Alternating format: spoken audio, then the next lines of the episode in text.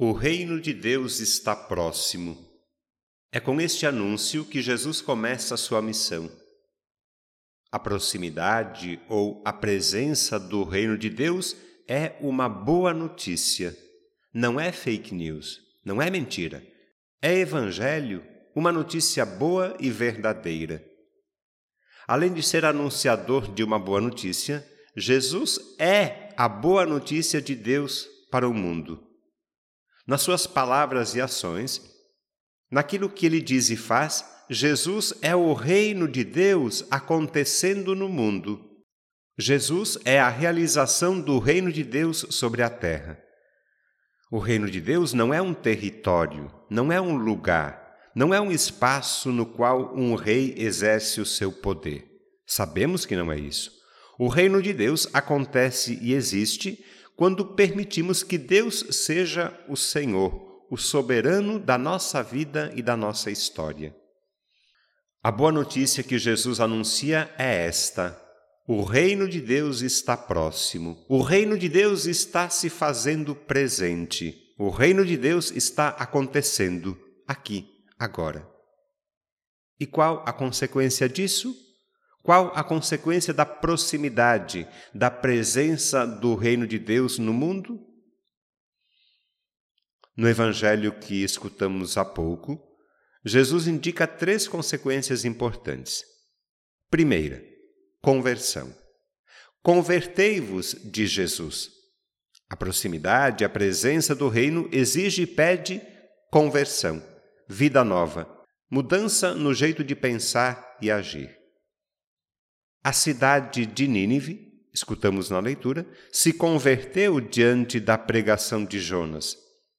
Em seguida, nós rezamos e pedimos no salmo: Mostrai-me, ó Senhor, vossos caminhos, vossa verdade me oriente e me conduza. Conversão é isso, andar nos caminhos do Senhor. Converter-se é uma necessidade permanente, Precisamos sim mudar de vida, melhorar, crescer, evoluir, nos transformar. Sempre é possível dar um passo a mais e andar nos caminhos do Senhor. Esta é a primeira consequência da proximidade do reino de Deus, a conversão. A segunda, fé. Crede no Evangelho de Jesus. Creiam nesta boa notícia é verdade, o reino de Deus está próximo. Essa novidade, essa boa notícia exige fé. Nunca é demais lembrar que, muito mais do que uma atividade da mente, da razão, da inteligência, a fé nasce, cresce e se fortalece no coração.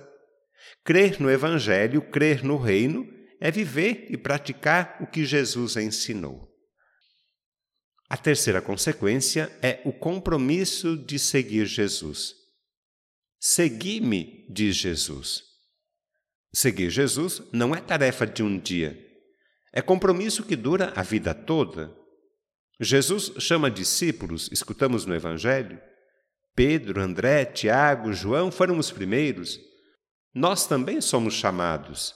Cada um é chamado a seguir Jesus. Somos chamados a crescer na fé, a colaborar na construção do reino de Deus. Seguir Jesus hoje é uma exigência, é um desafio, é uma necessidade. Não pode ser um peso, um problema. Seguir Jesus é um privilégio, uma honra, uma alegria e uma responsabilidade também. Seguir Jesus é condição de uma vida cristã autêntica. O reino de Deus está próximo.